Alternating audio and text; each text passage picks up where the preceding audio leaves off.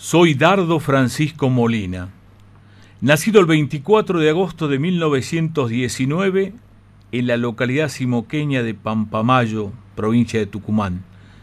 Cursé mis estudios primarios en la Escuela Josefa Díaz de la ciudad de Simoca y la secundaria en el Colegio Sagrado Corazón de la capital. Ingresé en la UNT y me recibí de procurador, escribano y abogado. Ya en la Universidad Nacional de Tucumán militaba siendo el presidente del centro estudiantil.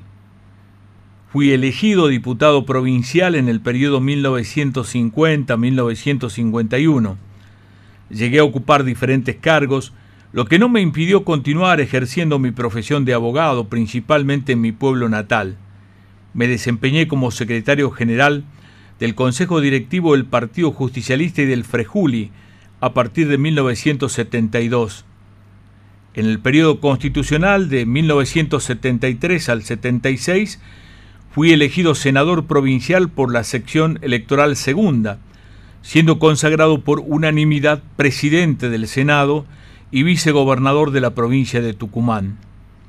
Encontrándome en mi estudio ubicado en la calle Congreso 347 de la capital de Tucumán, a las 7 de la tarde del día 15 de diciembre de 1976, se presentaron tres hombres, quienes vestían de traje a los que se les llamaban grupo de tareas y me ordenaron que los acompañara.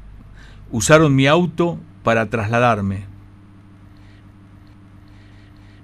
Memoria, verdad, justicia.